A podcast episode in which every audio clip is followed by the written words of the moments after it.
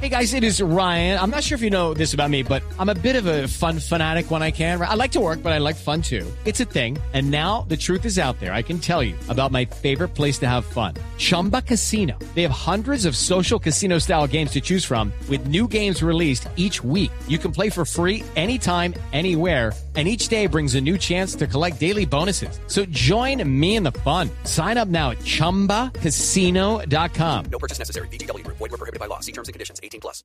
Arroba la nube blue. Arroba blue radio com. Síguenos en Twitter y conéctate con la información de la nube. A esta hora en la nube tenemos a Miguel Torres, es cofundador del portal Awake.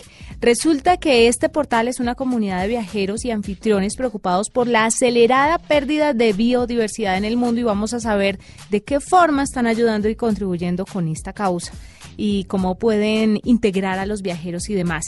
Bienvenido Miguel a la nube, ¿cómo está? Hola, buenas noches, Juanita. Muy bien, gracias. Bueno, cuénteme, Awake, ¿cómo funciona? Bueno, mira, eh, Awake es una plataforma de experiencias en la naturaleza, en destinos rurales, remotos, para los amantes pues de los viajes al aire libre, de las caminatas, eh, del avistamiento de ballenas, del avistamiento de aves y de todas esas cosas pues que uno puede hacer en la naturaleza.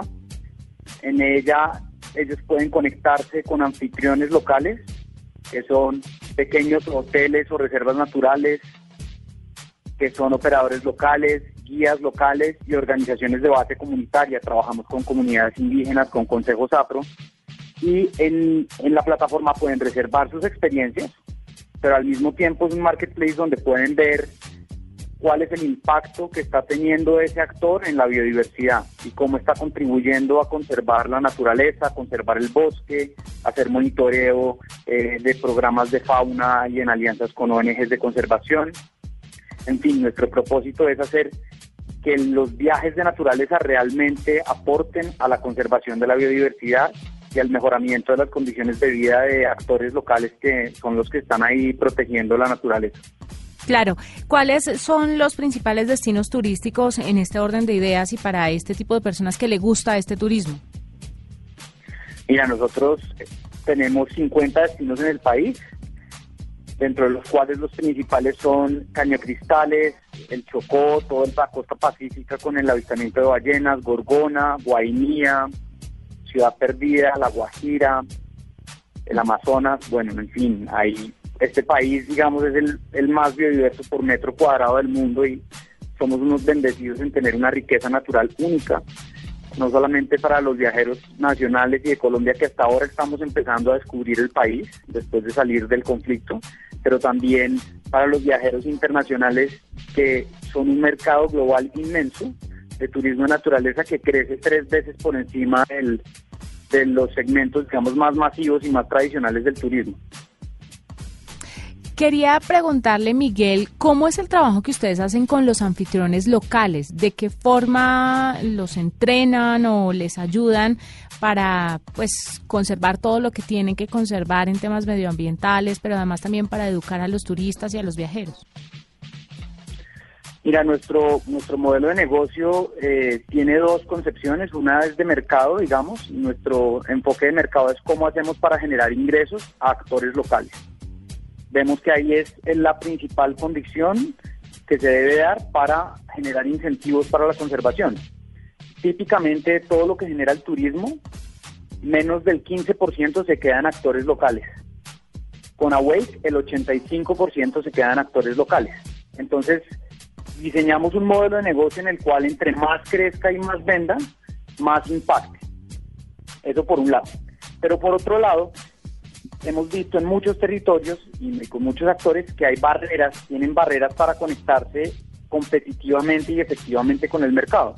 Por ejemplo, no cuentan con material eh, de fotografía o video que permita a los viajeros hacerse una idea de cuál es la experiencia que van a vivir o no saben diseñar una experiencia completa, digamos, que involucre las descripciones de lo que se hace, qué servicios se incluyen, qué servicios no se incluyen, eh, cuánto es el precio que se puede cobrar por esa experiencia. Entonces nosotros tenemos un equipo de desarrollo de anfitriones dedicado exclusivamente a cerrar esas brechas entre la oferta que tienen los actores locales y asesorarlos para que lleguen a una oferta que se pueda vender y que se pueda conectar con el mercado. Y lo otro que hacemos es tenemos un programa de alianzas con ONGs. Y ahí estamos ejecutando proyectos de desarrollo con aliados de la cooperación internacional y ONGs de conservación y algunas fundaciones para crear una universidad. Estamos en proceso de hacer cursos virtuales para hacer acompañamiento remoto, pero con unas herramientas de capacidades en todo lo que hemos visto que son las barreras que tienen estos pequeños negocios para hacer mejores negocios, para poder costear, presupuestar, No, gestionar su negocio, hacer mercadeo y todo lo que implica ser un pequeño empresario del turismo. Miguel, ¿cuál es la barrera más importante que tengan las personas que quieren ser estos eh, microempresarios de turismo? ¿Qué es lo más difícil para que una persona empiece? Pues hay una cosa específica y es el diseño de un, de un producto, de una oferta, de una experiencia completa que se pueda vender. Muchas veces, eh, digamos, en todas partes hemos visto que hay una cascada muy bonita y la gente la identifica, que es una cascada muy bonita, pero ¿cómo se puede crear una experiencia con, ser- con los servicios de, por ejemplo, alimentación, transporte, guianza, interpretación, que realmente genere valor en una experiencia de ir a visitar una cascada? Así sucede con las especies de aves que tenemos. Hay muchas cosas que también son cotidianas para las personas que dicen, pues, o sea, se requiere una apropiación, una reapropiación y una resignificación del territorio para poder poner en valor en una experiencia turística todo eso y vendérselo a un viajero. Esa es el primer, la primera barrera. Y la segunda, una vez eso sucede, es vender, generar ingresos. Entonces muchas veces se hacen proyectos de desarrollo en turismo o intervenciones en, en territorios donde se acaba el proyecto y no llega ni un solo turista. Entonces ahí entra Wake con su marketplace. Nosotros eh, a través del marketing digital llegamos directamente al cliente final y todas nuestras ventas son eh, directos a viajero usando el marketing digital. Ok. Hacemos eso para poder, digamos, ser un me- mecanismo efectivo de generación de ingresos de manera rápida para estos territorios y estos actores. La gente que quiera utilizar a Wake para esta Semana Santa, que todavía no tiene planes, que están en su casa de pronto escuchando la nube y pensaron no salir, pero esto les llama la atención, ¿qué deben hacer? Mira, deben entrar a awake.travel, a w a k e.travel, y ahí en el banner principal están todos los destinos. Pueden encontrar el Amazonas, la región andina, la costa caribe, Capurganá, Absurro, La Guajira, eh, en la costa pacífica también, eje cafetero, montañas, los llanos orientales, en fin.